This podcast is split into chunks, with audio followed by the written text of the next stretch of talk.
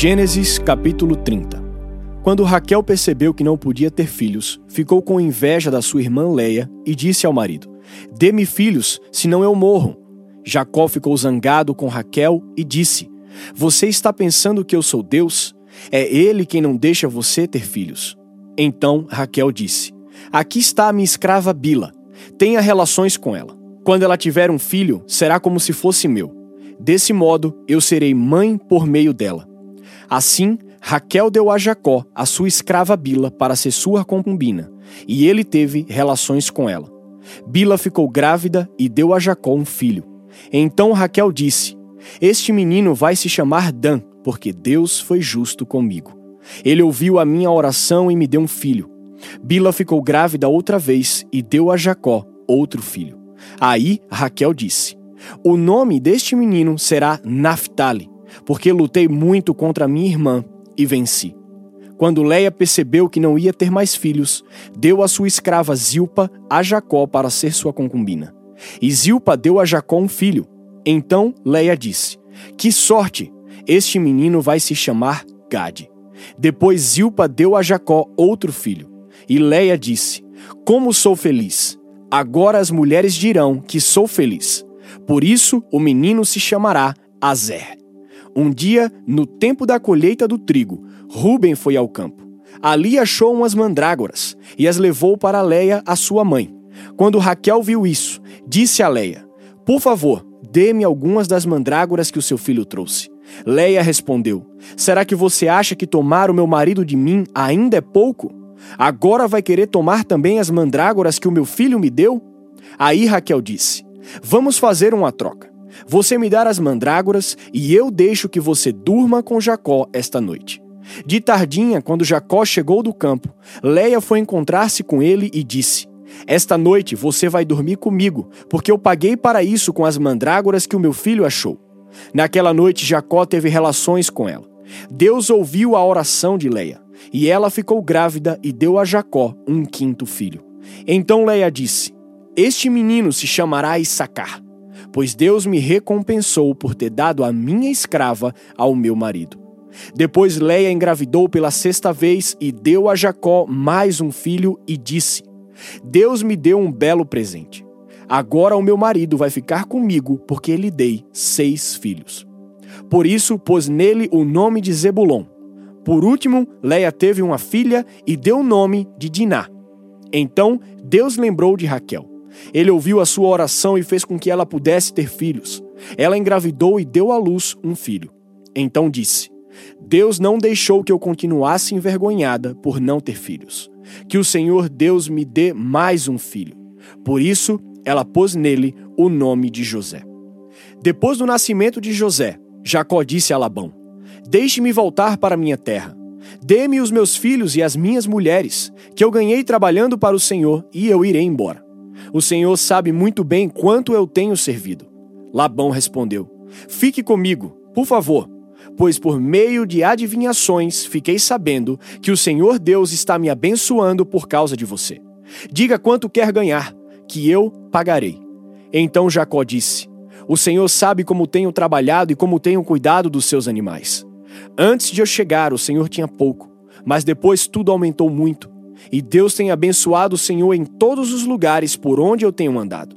Mas agora preciso cuidar da minha própria família. Quanto você quer que eu lhe pague? insistiu Labão. Jacó respondeu: Não quero salário. Eu continuarei a cuidar das suas ovelhas se o Senhor concordar com a proposta que vou fazer. Hoje vou passar todo o seu rebanho a fim de separar para mim todos os carneirinhos pretos e todos os cabritos malhados e com manchas. É só isso que eu quero como salário. No futuro será fácil o Senhor saber se eu tenho sido honesto. Na hora de conferir o meu salário, se houver no meu rebanho carneirinhos que não sejam pretos e cabritos que não sejam malhados ou não tenham manchas, o Senhor saberá que fui eu que roubei. Labão concordou, dizendo: Está bem, aceito a sua proposta. Mas naquele mesmo dia Labão separou para si todos os cabritos que tinham listras ou manchas, todas as cabras malhadas e as manchadas ou que tinham algum branco e todos os carneirinhos pretos. Ele os entregou aos seus filhos para cuidarem deles, e se afastou de Jacó a uma distância de três dias de viagem. E Jacó ficou cuidando dos outros animais de Labão. Então Jacó pegou galhos verdes de choupo, de amendoeira e de plátano e descascou-os, fazendo aparecer listras brancas. Ele pôs esses galhos na frente dos animais, nos bebedouros onde iam beber. Ele fez isso porque eles cruzavam quando iam beber. E como cruzavam diante dos galhos, as ovelhas davam crias listadas, com manchas e malhadas. Jacó separou as ovelhas dos bodes e fez com que olhassem na direção dos animais listados e dos animais pretos do rebanho de Labão. Assim, Jacó foi formando o seu próprio rebanho, separando-o dos animais de Labão. Quando os animais fortes estavam cruzando, Jacó punha os galhos das árvores na frente deles nos bebedouros. E assim eles cruzavam perto dos galhos. Mas na frente dos animais fracos, Jacó não punha os galhos. Por isso, os animais fracos ficavam para Labão, e os mais fortes ficavam para Jacó. Desse modo, ele ficou muito rico e chegou a ter muitas ovelhas e cabras, escravos, escravas, camelos e jumentos. Salmos capítulo 23 O Senhor é o meu pastor, nada me faltará. Ele me faz descansar em pastos verdes e me leva a águas tranquilas. O Senhor renova as minhas forças e me guia por caminhos certos, como ele mesmo prometeu. Ainda que eu ande por um vale escuro como a morte, não terei medo de nada, pois tu, ó Senhor Deus, estás comigo. Tu me proteges e me diriges. Preparas um banquete para mim, onde os meus inimigos me podem ver. Tu me recebes como convidado de honra e enches o meu copo até derramar. Certamente a tua bondade e o teu amor ficarão comigo enquanto eu viver, e na tua casa, ó Senhor, morarei todos os dias da minha vida. Lucas capítulo 18 Jesus contou a seguinte parábola, mostrando aos discípulos que deviam orar sempre e nunca desanimar. Em certa cidade havia um juiz que não temia a Deus e não respeitava ninguém. Nessa cidade morava uma viúva que sempre o procurava para pedir justiça, dizendo: Ajude-me e julgue o meu caso contra o meu adversário. Durante muito tempo, o juiz não quis julgar o caso da viúva, mas afinal pensou assim: É verdade que eu não temo a Deus e também não respeito ninguém. Porém, como esta viúva continua me aborrecendo, vou dar a sentença a favor dela. Se eu não fizer isso, ela não vai parar de vir me amolar até acabar comigo. E o Senhor continuou: Prestem atenção naquilo que aquele juiz desonesto disse. Será então que Deus não vai fazer justiça a favor do seu próprio povo, que grita por socorro dia e noite? Será que ele vai demorar para ajudá-lo? Eu afirmo a vocês que ele julgará a favor do seu povo e fará isso bem depressa. Mas quando o filho do homem vier, será que vai encontrar fé na terra? Jesus também contou esta parábola para os que achavam que eram muito bons e desprezavam os outros.